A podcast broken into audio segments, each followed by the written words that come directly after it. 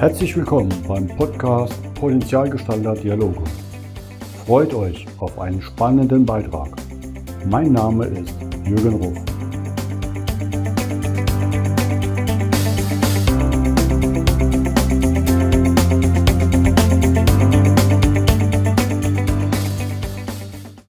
Willkommen zum heutigen Podcast. Bei mir zu Gast ist heute Lasse Reingans aus Bielefeld. Hallo Lasse. Guten Morgen, Jürgen. Vielen Dank für deine Zeit. Aber sehr gerne. Freut mich kolossal, dich heute hier im Haus zu haben. Für die Zuhörer vielleicht kurz Background, wobei eigentlich brauche ich das ja nicht, das kennt dich ja jeder, ne?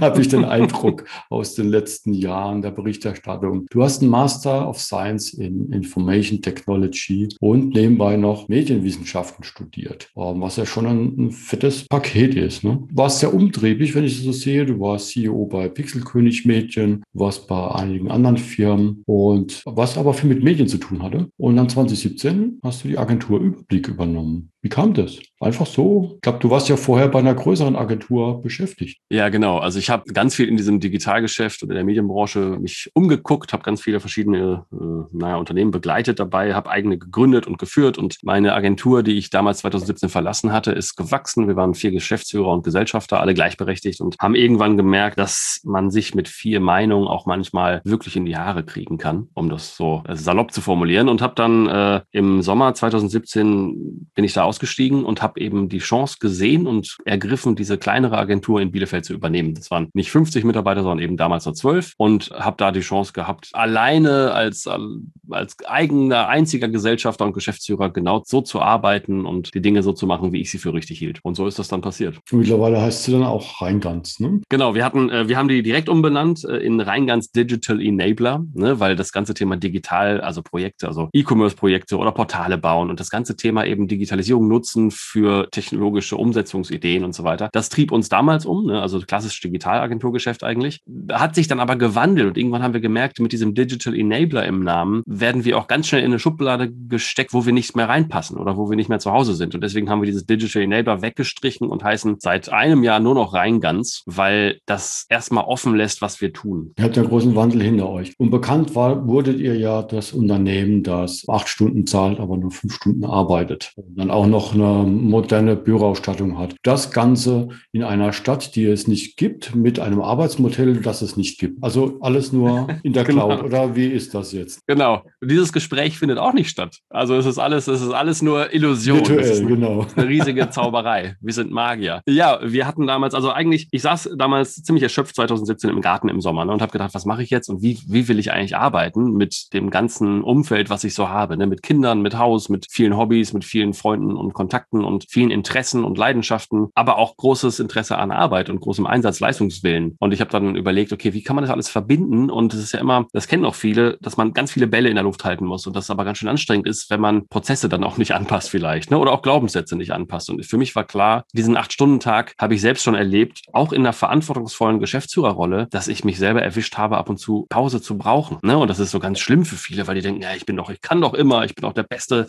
das beste Tier hier im Stall und jetzt geht's richtig ab. Und ich habe aber gemerkt, nee, das ist doch total, ist doch Selbstbetrug und Betrug an, an der Welt eigentlich, wenn keiner mal sagt, nee, so geht das ja gar nicht. Und ich habe selber mich erwischt dabei, wie ich ab und zu mal natürlich zwischendurch so kleine Pausen genommen hat, indem ich meine Nachrichtenseite durchgelesen habe oder auch mal Social Media geprüft habe oder irgendwelche Pläne während der Arbeitszeit geschmiedet habe. Und dabei wurde mir dann im Nachgang klar, ja, das ist doch total normal in dieser hochkomplexen, schnellen Welt, wo wir überall von Computern unterstützt werden und wirklich extrem produktiv arbeiten können, dass man da nicht auf acht Stunden dieses Level halten kann. Und so war für mich dann klar, dieser Acht-Stunden-Tag ist irgendwie Quatsch, weil man ja auch in der heutigen Zeit nicht mehr Produktivität in Zeit messen kann, wenn es eigentlich darum geht, vielleicht eine gute Idee oder eine Lösung zu finden, eine Kompetenz ausspielen zu können in einem ruhigen Umfeld. Und ich habe mich gefragt, wie sieht denn eigentlich das bestmögliche Umfeld für die Arbeit aus, die wir leisten müssen? Und den Faktor Zeit kann man da auf jeden Fall rausstreichen, weil das eigentlich egal ist, ob ich, also es gibt Tage, da kann man in einer Stunde zur perfekten Lösung kommen oder auch im Urlaub eine geile Idee am Strand haben. Es gibt aber auch Tage, da braucht man ganz lange für. Das heißt, dieser Faktor Zeit, der ist echt abhängig von ganz vielen anderen Faktoren. Und ich habe für mich auf jeden Fall entschieden, sollte ich wieder eine Agentur haben oder ein Team leiten oder irgendeine Art Unternehmer, äh, Unternehmensrolle einnehmen, dann will ich das anders machen.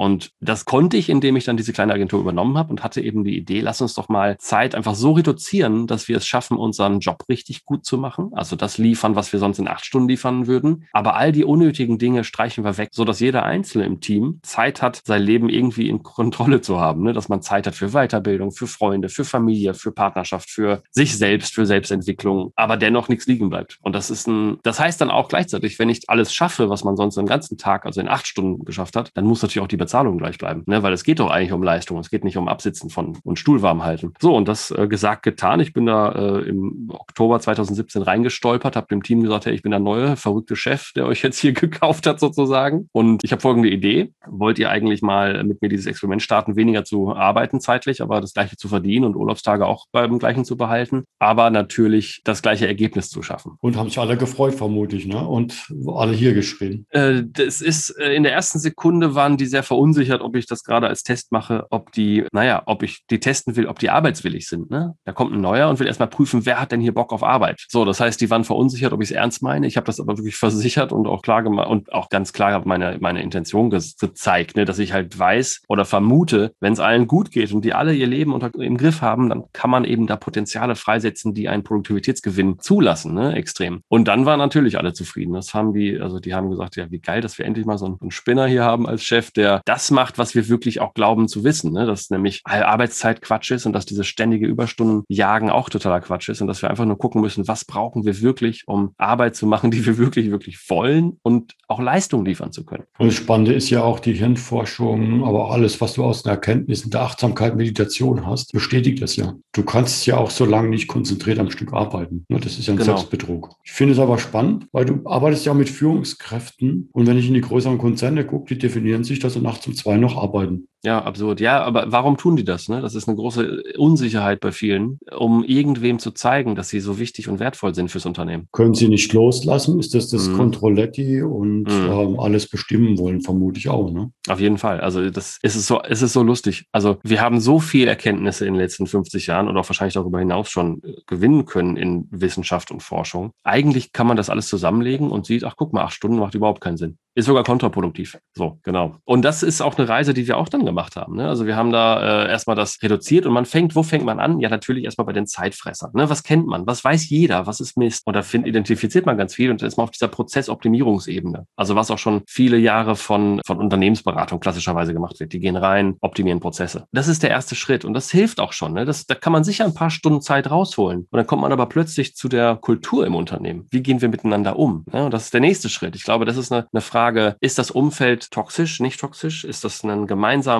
Thema, haben wir einen Team Spirit hier, haben wir eine Vision, auf die wir hinarbeiten, die uns ja auch antreiben kann und auch Potenziale freilegen kann. Und dann irgendwann kommt man wirklich zu der Selbstentwicklung, zu den Einzelnen. Wie können wir Unterne also wie können wir als Unternehmen Mitarbeitende unterstützen, in ihre Potenziale zu finden? Ne, das kommt dann so Stärkenanalysen und so weiter. Und das ist, das ist eine Riesenreise und wir haben da jede Menge gelernt und mittlerweile sind wir auch so ein Stück weg von diesem strikten Fünf-Stunden-Tag, der anfangs super war, hin zu kompletter Selbstorganisation und Selbstführung und viel Achtsamkeit, ne, weil ganz oft Menschen wieder in ihre Muster fallen, wo sie herkommen, beziehungsweise wie sie sozialisiert wurden, dass sie dann wieder plötzlich ganz lange arbeiten wollen, weil die sich irgendwas zeigen müssen oder jemandem anders. Und da müssen wir als Team und achten auch als Team darauf, dass wir da vorsichtig sind und vorsichtig miteinander umgehen und auch achtsam sind, dass das bloß nicht irgendwo bei jemandem oder ne, bei irgendwem wieder anfängt. Ich kenne die Erlebnisse, wenn ich zum Beispiel sage, ich mache mal ein Telefonat mit einem Kunden, gehe dabei im Wald spazieren. Mhm. Ich brauche dann vielleicht keinen Zoom-Call, was ja die Augen auch entlastet. Und wenn das jemand anders erzählt, die äh, schauen dich gaga an. Ne? Also. Das ist lustig. Mit dem Waldspaziergang ist auch so lustig, ne? weil plötzlich hatten wir ja Zeit, also alle Kollegen und Kolleginnen hatten plötzlich Zeit und eine Kollegin ist dann mal im Wald immer spazieren gewesen, was ja total schön ist. Also was jeder sollte mehr in den Wald gehen, glaube ich. Und das Interessante dabei war, und das hatte ich gar nicht im Vorfeld erwartet, aber wenn ich jetzt drüber nachdenke, dann hätte ich es erwarten können, die kam dann zurück am nächsten Tag und hatte super Ideen. Die hatte tolle Ideen, wie wir was mit Kunden tun, was bestimmte Projekte besser macht. Und das ist bei vielen so, ne? dass die in der Entspannung und in einem anderen Umfeld plötzlich wirklich Benefit geliefert haben für das Unternehmen und die unsere Kunden. Ja, wann bist du kreativ? Im Hamsterrad, wenn du nur hinter den Aufträgen herrennst, in der Arbeit, wo dich einer kontrolliert oder wenn du Zeit und Spaß hast? Absolut. Und das habe ich, habe ich für mich auch, also im November hat die Presse davon noch keinen Wind gehabt. Ne? Also das heißt, November 2017 war auch für mich eine total schöne, ruhige Zeit. Und ich habe gemerkt, wenn ich auch selber nur wirklich, naja, fünf Stunden mich um geschäftliche Themen kümmere und danach mein Leben einfach genieße und mit meinen Kindern was tue und so weiter. Ich habe gemerkt, was das bei mir als, also was, was das öffnet im Kopf. Ne? Und ich habe gemerkt, wow, jetzt bin ich endlich mal der Chef, der ich eigentlich sein möchte, wenn ich die Zeit dafür hätte. Nämlich Weitsicht, Ideen,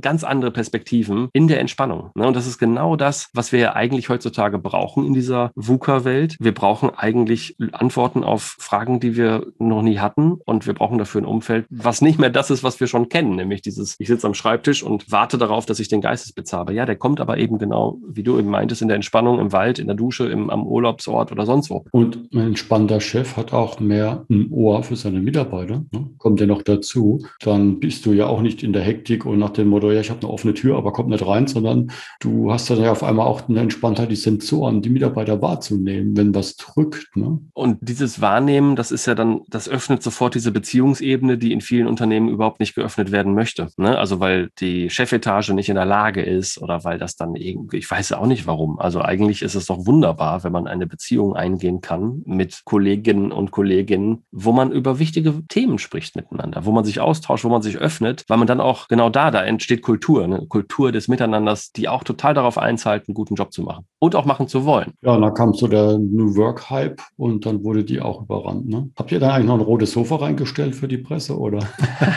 ja, also irgendwann haben wir als Team entschieden, also wir machen sowieso sehr viel Entscheidungen im Team. Ne? Wir gucken da, ob das für alle passt, was wir tun und wie wir das tun. Wir haben irgendwann gesagt, ey, wenn die Presse kommt, die muss richtig viel Geld bezahlen. Wir haben keinen Bock mehr, dass die Presse kommt. Also Presse darf hier nur rein, wenn die richtig viele Scheine mitbringen, weil das ja auch bedeutet, wir werden immer aus unserer Arbeit gerissen. Ne? Dann hast du da überall Fernsehteams rumflitzen und hast du, also das hat wirklich viele Kollegen und Kolleginnen total genervt, was wir da für einen Hype erlebt haben. Tatsächlich haben wir für die Presse selbst nichts gemacht. Wir haben, obwohl, ich muss mich korrigieren, als das losging, es war Dezember 2017, ich hatte Pläne, dieses Büro ein bisschen hübscher zu machen, weil das Büro einfach nicht so schön war. Das war echt Mist. Also da waren doofe Möbel drin, die irgendwie frustriert aussahen und ich habe gesagt, ey, so ein paar Dinge müssen wir tun. Hatte das aber nicht so zügig geplant, sondern wollte erstmal natürlich das Geschäft anschmeißen. Da gab es ja auch genug Themen. Ne? Da gab es einen neuen Chef, da gab es eine neue, neue Marke, also einen neuen Namen, da gab es ein neues Leistungsportfolio, da gab es ganz neue Prozesse und Dinge, die ich halt anders gemacht habe als die Vorgänger. Da wollte ich nicht noch das nächste Thema äh, Büroumbau oben drauflegen. Ich habe ja auch mit dem Fünf-Stunden-Tag schon was oben draufgelegt, was auch mal eine große Disruption war. Aber auf jeden Fall kam dann die Presse und hat am 5. Dezember 2017 so einen Artikel hier in der Lokalzeitung veröffentlicht. Und direkt am 5. Dezember morgens klingelte mein Handy, da war die Bildzeitung dran und dann klingelte ein paar Minuten später war RTL dran und es ging sofort extrem los. Und jetzt rote Sofa war es nicht, aber ich habe dann einfach mal dieses, diesen Plan, wir bauen das Büro ein bisschen hübscher um, vorgezogen, weil das Fernsehteam fünf Tage später auf der Matte stehen wollte. Und dann haben wir in den fünf Tagen wirklich einfach mal Wände gezogen und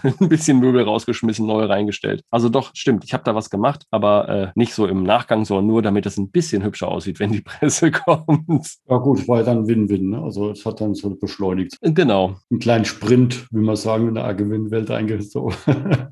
ein Fünftagessprint und neues, schöner Wohnen. Ja, war so. Klasse. Das heißt, ihr habt euch jetzt ja auch stark gewandelt. Ne? Ihr seid ja eigentlich gar nicht mehr so die Werbeagentur oder digitale Enabler. Bei dir ist der Menschenfokus, ne? Ja, das ist also diese Haltung, die ich vertrete. Nur die konnte das, also nur die hat auch den Fünf-Stunden-Tag eigentlich hervorgebracht, ne? Weil ich halt glaube, dass Menschen immer einen super Job machen wollen. Ne? Menschen, Menschen kommen nicht ins Büro und wollen dich verarschen als Chef, sondern die wollen, die wollen sich selbst verwirklichen in ihrer Arbeit. Wir haben ja das Glück, dass wir auch eine Arbeit haben mittlerweile, die nicht so repetitiv ist, die nicht am Fließband sein muss, sondern die wirklich auch beinhaltet, dass wir Potenziale freilegen und Stärken mit ins Büro nehmen können. Diese Haltung hat mich zum Fünf-Stunden-Tag gebracht und diese Haltung hat uns auch als Unternehmen verändert und die Erfahrung aus dem Fünf-Stunden-Tag hat uns auch verändert. Wir haben früher, wie du sagst, Digitalgeschäft gemacht. Das heißt, machen wir auch immer noch, aber früher war es eigentlich, wir bauen internationale Webseiten für Mittelständler, wir bauen irgendwelche Prozesse und Schnittstellen für Tools, wir bauen Apps, wir bauen E-Commerce-Portale und so weiter und so fort. Über die Erfahrung und über unser eigenes Wachstum als Firma und mich als Mensch äh, sind da einfach viele Dinge passiert und das, wir sind jetzt einfach auch viel mehr Unternehmensberatung, weil wir Unternehmen dabei helfen, Potenziale freizulegen in Belegschaften und auch,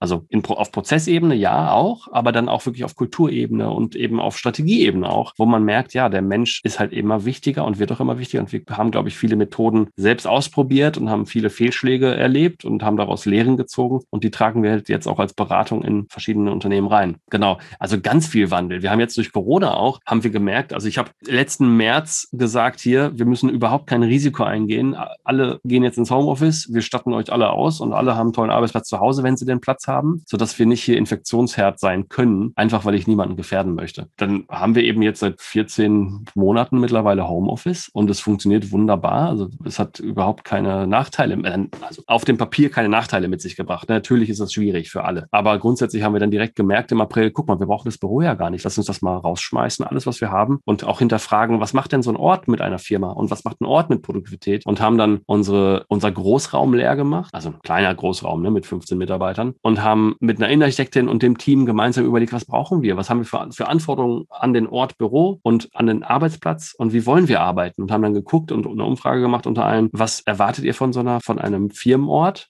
was wollt ihr, wie wollt ihr den nutzen und wie oft wollt ihr den nutzen und da kam raus, ja, manche wollen gar nicht mehr ins Büro, die haben einfach Bock, fünf Tage die Woche von zu Hause aus zu arbeiten, andere wiederum können das gar nicht, weil der Ort fehlt, also weil die Größe oder ne, der Platz einfach fehlt und dann haben wir echt jetzt äh, ein Büro dahingesetzt, was komplett anders ist als vorher, nämlich viel mehr Interaktionsflächen, viel mehr Beweglichkeit und Flexibilität, viel weniger Schreibtische. Wir hatten vorher wirklich, jeder hatte einen Platz. Jetzt haben wir da vier ordentliche höhenverstellbare Schreibtische, wo man einfach hingehen kann, wenn man das Büro braucht und aber auch ganz viel Sitzecken, Interaktionsecken, eine Videokonferenzraum und so weiter und so fort. Das heißt auch da, wir sind ständig irgendwie oder wir haben uns als Unternehmen darauf eingestellt, dass die Welt sich ständig wandelt und man natürlich sich mitwandeln muss. Ne? Auch wenn man es blöd findet. Man muss sich wandeln, weil man sonst vom Markt verschwinden wird. Und wir gucken einfach, wie wir weiterhin das Umfeld schaffen, sowohl auf der zeitlichen Schiene als auch auf der lokalen Schiene eigentlich, auf der Ortsschiene, wo Menschen einfach einen Top-Job machen können und sich da nicht in irgendwelche Gefängnisse zwängen lassen, die sie irgendwo ein einschränken. Ja, und du sprichst mir aus dem Herzen von dem, wie ihr euer Büro gestaltet, weil die Diskussion hatte ich auch schon. Warum gehe ich in ein Büro? Für konzeptionelle Arbeit, wo ich Ruhe brauche und wenn ich die Möglichkeit habe, kann ich wirklich zu Hause arbeiten. Aber ich gehe doch an einen Ort der Begegnung, um mit Menschen mich auszutauschen oder mit ihnen kreativ zu arbeiten. Und dafür habt ihr genau die Flächen geschaffen. Und das ist ja, wo ich sage, das ist der Mehrwert, den auch so ein Ort bringt. Ne? Und dadurch entsteht ja auch dann die Firmenkultur, der Zusammenhalt. Und da kommt aber auch ganz wieder die Notwendigkeit von Haltung und Vertrauen rein. Ne? Also das ist so, würde ich nicht darauf vertrauen, dass meine ganzen Kollegen und Kolleginnen zu Hause einen Job vernünftig ausfüllen, dann hätte ich ja die ganze Zeit Stress. Also ich hätte Stress und das wird auch, das wird auch dann spiegeln. Ne? Das wird ja bei den Mitarbeitern ankommen und die würden merken, oh, ich muss hier die ganze Zeit irgendwie immer mich in Teams einloggen und hier kurz mal winken, damit alle sehen, ich bin am, am Rechner. Was mir wirklich völlig egal ist. Die können doch alle auch im Wald liegen und genau darauf warten, dass sie die perfekte Idee haben, die uns zehn Wochen Arbeit sparen. Das gibt es ja auch, ne? dass man einfach eine Idee hat, die Geschäftsmodelle. Du rufst morgens um 8 Uhr an und kontrollierst, dass der Rechner läuft und abends um 18 Uhr wieder. Ja, das ist auch so verrückt. Diese Frage stelle ich auch oft. Ne?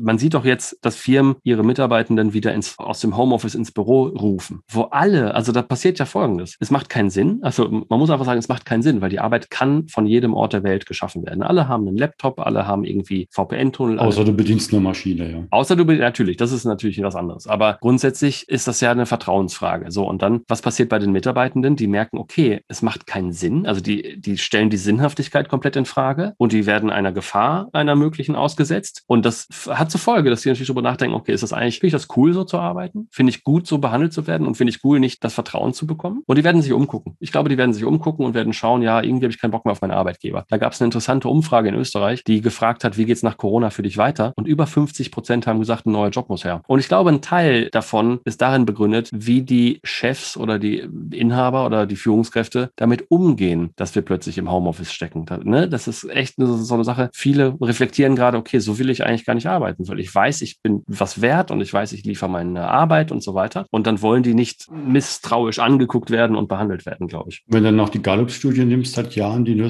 wo nur 14 Prozent der Arbeiten wirklich gern zur Arbeit gehen, dann passt es ja sehr gut ins Bild, dass für diese Maschinenzeitalter, sage ich immer, wie es Bodo sie auch genannt hat, oder Kurz Werner oder wie sie alle heißen, wo du morgens angestellt und abends abgestellt nach den, wirst, nach den Laufzeiten der Maschinen, ähm, dass das jetzt überholt ist. Ne? Ja, und ich glaube, diese Gallup-Studie, die verändert sich ja seit 20 Jahren nicht. Ne? Die wird ja seit 2001, glaube ich, immer erhoben. Aber ich glaube, genau da kommt diese New Work-Bewegung rein, ne? weil da ist eine Chance. Und wenn Unternehmen das verstehen und das aufgreifen und das wirklich auch fühlen und wollen, dann wird das Veränderungen mit sich oder nach sich ziehen. Ich glaube zwar, dass, dass die Fluktuation, das ist, lebe ich auch bei uns, die Fluktuation ist recht hoch. Ja, warum? Ja, weil die merken, ah, ich kann mein Potenzial hier nicht freilegen, ich will noch mal was anderes tun, ich will noch mal dies oder jenes, aber ist doch okay. Dafür bleiben die, die an Bord sind, die sind hoch und haben richtig Bock. Und die, die sind nicht nur Dienst nach Vorschrift 70 Prozent, ne? oder das sind die, die wirklich Lust haben. Und ich glaube, das kann man damit tun, mit allen Facetten von New Work. Aber das sehe ich auch als Aufgabe einer Führungskraft, die Potenziale eines Mitarbeiters zu entfalten. Und wenn er halt rauswächst aus dem Arbeitsumfeld, den ich ihm ermöglichen gibt, dass ich ihn fördere, dahin zu gehen, wo es weitergeht. Auch wenn es vielleicht heißt, aus der Firma raus. Er wird mit Begeisterung rausgehen und für mich Werbung machen. Und damit ziehe ich ja auch wieder tolle neue Talente an. Ich bin absolut so. Ja, und das, und das, die Alternative wäre, da sitzt jemand an Bord weiterhin, der gar keinen Bock hat, ne, der wirklich auch nicht liefert. Und wir müssen aber immer, also ja, und das ist auch nicht böse gemeint, das ist aber, das ist die, die, die, die Konsequenz daraus, dass jemand einfach nicht das liefert, was er könnte und frustriert wird und dann immer weniger liefert und dann auch vielleicht im schlimmsten Fall noch andere mit runterzieht. Ne? So. Und deswegen ist bei uns auch so, wenn wir uns trennen von Mitarbeitenden, also wenn die gehen oder eigentlich ist das der Regelfall, dass die gehen und wir niemanden rauswerfen, dann gucken wir, okay, wie können wir den unterstützen oder die woanders gut reinzufinden, wo vielleicht die Potenziale gesehen oder besser ausgelebt werden können. Und das war immer so. Und ich, wir sind auch mit allen ehemaligen Mitarbeiterinnen und Mitarbeitern im guten Kontakt. Immer noch. Ne? Also man trifft sich auch ab und zu, weil ich das auch wichtig finde. Das hat auch nichts damit zu tun. Also wir sind doch nicht so viele alte oder in der alten Welt ist es ja so, dass man den Mitarbeitenden das total übel nimmt und dass der Doofmann vom Hof gejagt werden muss. Ja, warum das denn? Also was, wir sind doch eher, das ist doch, also das ist doch absurd. Wenn jetzt so eine Firma sagt, cool, ich möchte mit dem Lasse mal mich drauf einlassen, was braucht es dafür? Brauchst du was Bestimmtes? Ist das ein One-Time-Event, wo du dann einfach Voodoo magst auf der Bühne? ich zaubere hier und dann läuft das bei denen. Ja, ne, du kommst, du kommst ja aus dem Nirgendwo, also musst dich ja herzaubern.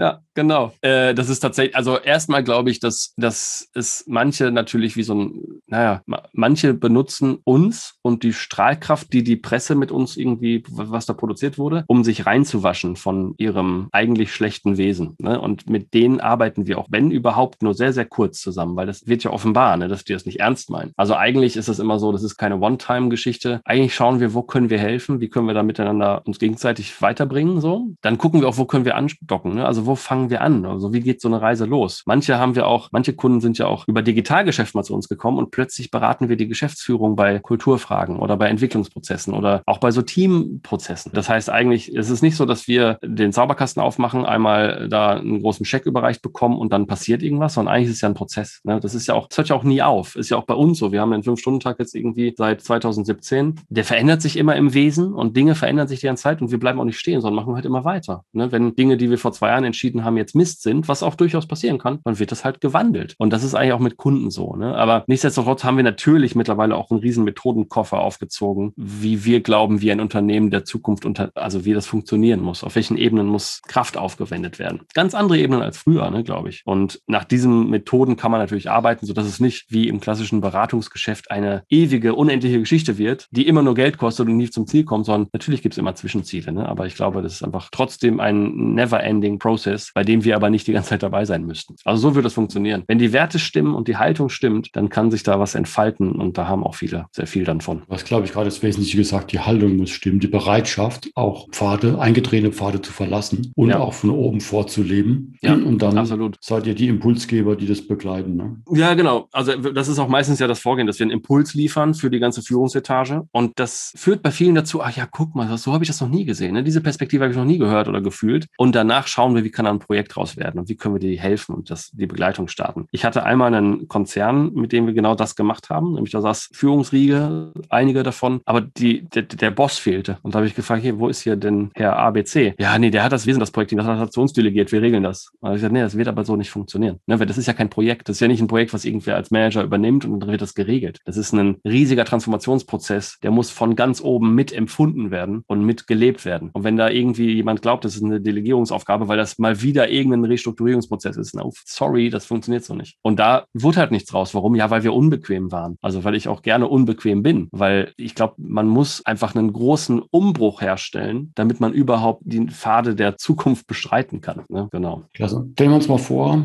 Bielefeld August, alle sind geimpft. Da fährt dann eine, eine Eventstraßenbahn durch Bielefeld. Und warum, warum werde ich da unbedingt einsteigen wollen? Also wir haben, ähm, das ist eine sehr schöne Überleitung. Veranstaltung.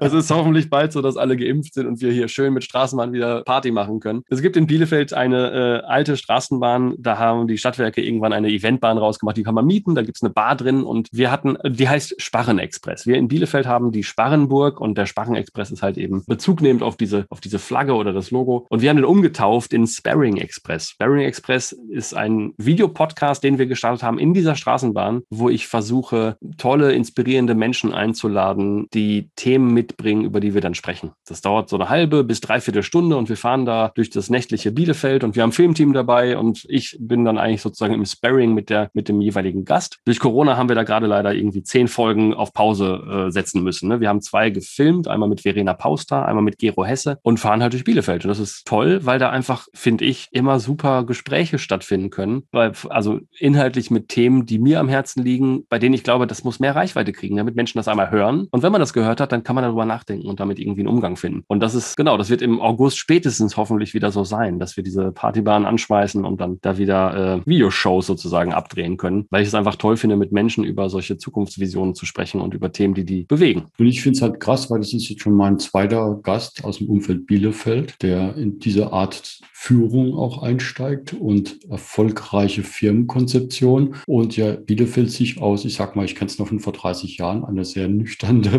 Betonburg statt ähm, zu Ach. einem wirklich Hidden Champion, eigentlich ist ja kein Hidden Champion mehr, einer Innovationshochburg geworden ist. Ne? Ihr habt euch ja, das ist ja schon faszinierend, wie die Stadt sich da gewandelt hat. Es ist wirklich absurd, ne? Also, also das finde ich auch. Also Bielefeld ist halt genau das Mittelmaß aller Dinge so gefühlt. Ne? Hier ist nichts umwerfend toll oder umwerfend schön, auch nichts umwerfend hässlich. Es ist einfach total normal. Wir haben hier irgendwie 340.000 Einwohner. Wir haben eine große Uni, die jetzt auch eine Medizinfakultät dazu kriegt. Dann haben wir, glaube ich, 30.000 Studierende fast in der Stadt. Haben U-Bahn, Straßenbahn, so die ganzen Sachen, die so eine halbe Großstadt eben mit sich bringt. Haben aber auch einen Teutoburger Wald direkt drumherum. Also es gibt so eine Statistik, dass du von jedem Ort der Stadt innerhalb von acht Minuten zu Fuß im Grünen bist. Also egal wo du bist, du bist sofort irgendwo im Wald. Das heißt, es ist eine, eine tolle Ecke und irgendwie diese Mittelmäßigkeit hat, glaube ich, auch sehr viele Menschen dazu verleitet, irgendwie mal was ein bisschen anders machen zu wollen oder da rauszubrechen, irgendwie rauszukommen. Und da gab es eine ganze Menge Dinge, die hier passiert sind. Ne? Also wir natürlich mit dem, mit dem Arbeitsmodell, was wir uns da ausgedacht haben, das hat eine Menge PR äh, gebracht, weil das, glaube ich, ein Bedürfnis von ganz vielen auf der ganzen Welt anspricht. Und wenn ich sage auf der ganzen Welt, ich war wirklich live in Fox News Nachrichten, da,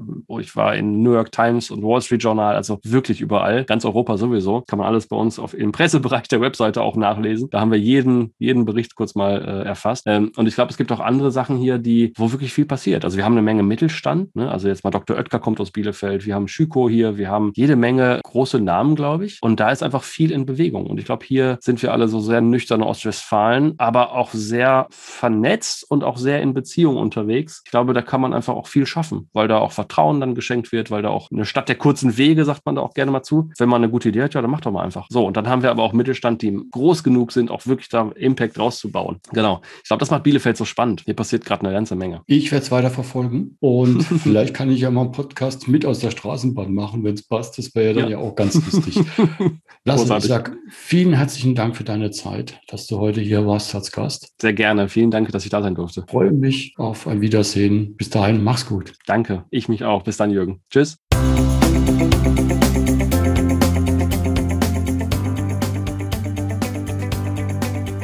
Das war der Podcast Potenzialgestalter Dialoge von jürgen.ruf.consulting. Vielen Dank, dass du vorbeigeschaut hast. Mache dir einen wunderschönen Tag.